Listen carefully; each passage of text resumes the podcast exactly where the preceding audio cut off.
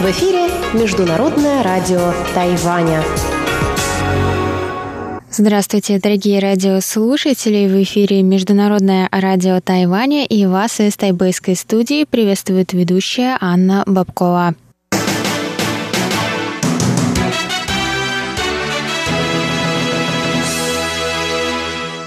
Сегодня среда, 29 апреля, и мы, как всегда, начинаем наше ежедневное вещание с выпуска новостей сегодняшнего дня, а затем вы прослушаете тематические передачи «Среды», «Китаеведение. Устная история» с Владимиром Малявиным, «Новости экономики» с Андреем Солдовым, а также повтор передачи прошлой недели «Звуки города» с Валерией Гемрановой и Иваном Юмином. Я напоминаю, что на коротких волнах вы можете слушать нас на следующих частотах 5900 кГц с 17 до 17.30 UTC и на частоте 9490 кГц с 11 до 12 UTC. И также, конечно, заходите в любое время на наш сайт по адресу ru.rti.org.tw,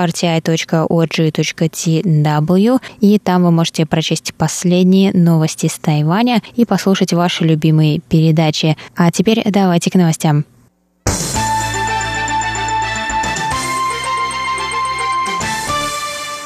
На Тайване четвертые сутки подряд не были зарегистрированы новые случаи заражения коронавирусной инфекцией, сообщил 29 апреля Центральный противоэпидемический командный пункт. Представитель командного пункта Джан Шан Чунь сообщил на пресс-конференции, что все больше людей выздоравливает и выписывается из больниц. На данный момент на Тайване 7 пациентов находятся в тяжелом состоянии и подключены к аппаратам ИВЛ. Трое из них также подключены к системам ЭКМО, сообщил Джан. В свете наступающих праздничных первомайских выходных министр здравоохранения Чен Шиджун призвал жителей Тайваня продолжать носить маски и соблюдать социальную дистанцию, однако заявил, что ситуация стабильна и вспышка после праздников маловероятна. Напоминаем, что общее число случаев коронавирусной инфекции на Тайване с начала эпидемии составляет 429, из которых 13%, то есть 55 случаев, местные случаи,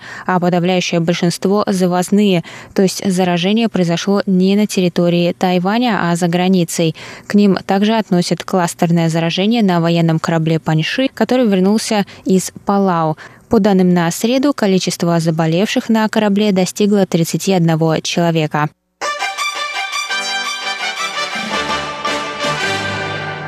Министерство иностранных дел Тайваня запустило 28 апреля специальный раздел на своем официальном сайте, в котором собрана информация об опыте Тайваня в борьбе с коронавирусом на английском языке.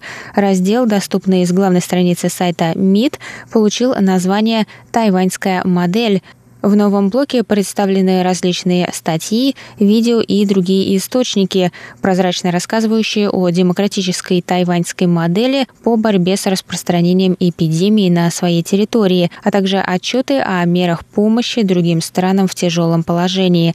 Кроме того, ежедневно последние новости, связанные с борьбой Тайваня с коронавирусом, появляются на новостном портале Министерства иностранных дел Тайваня Taiwan Today на девяти языках языках – английском, французском, японском, испанском, немецком, русском, известном как «Тайваньская панорама», вьетнамском, тайском и индонезийском.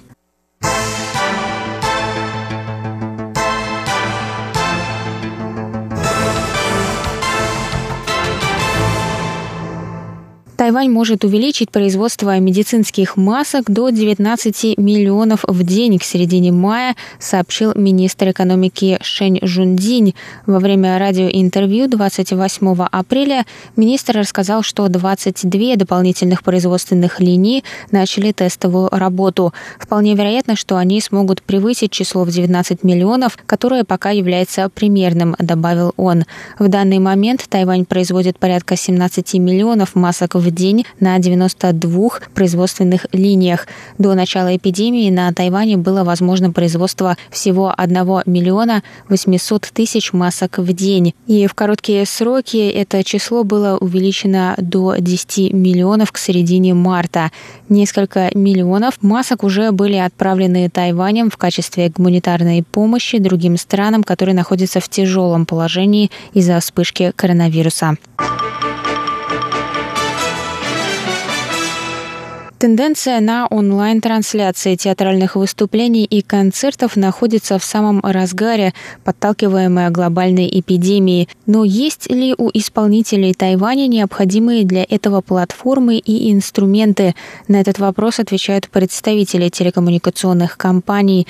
Замглавы исследовательской проектной группы Центра телекоммуникаций и технологий Дянь Чень Джун считает, что технология 5G, благодаря высокоскоростной передаче данных может легко предоставить возможность для получения наиболее иммерсивного опыта просмотра представления, похожего на физическое присутствие в зале. Отсутствие необходимости в проложении выделенной линии решает сразу несколько вопросов прямого онлайн-транслирования, сказал он. День также сообщил, что Центр планирует объединить усилия производителей аудиоаппаратуры сверхвысокого качества и производителей проекторов сверхвысокого качества, выбрать место в одном из кафе и при помощи услуги 5G Чунхуа Телеком провести трансляцию концерта Тайбэйского филармонического оркестра, таким образом перенеся атмосферу живого концерта в пространство кафе благодаря проецированию звука и изображения высочайшего качества.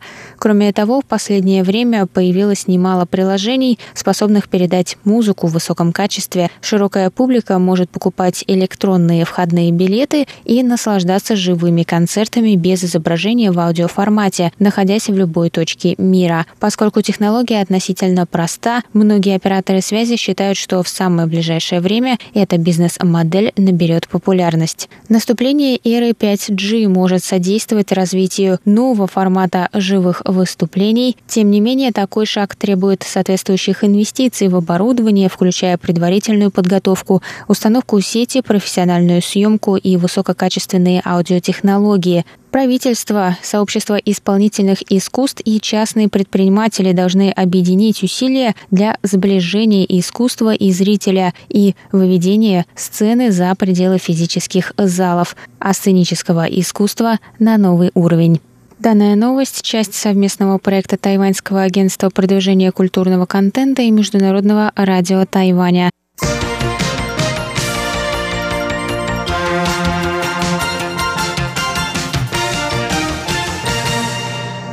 Это был выпуск новостей за среду 29 апреля. Для вас его провела и подготовила ведущая русской службы Анна Бабкова.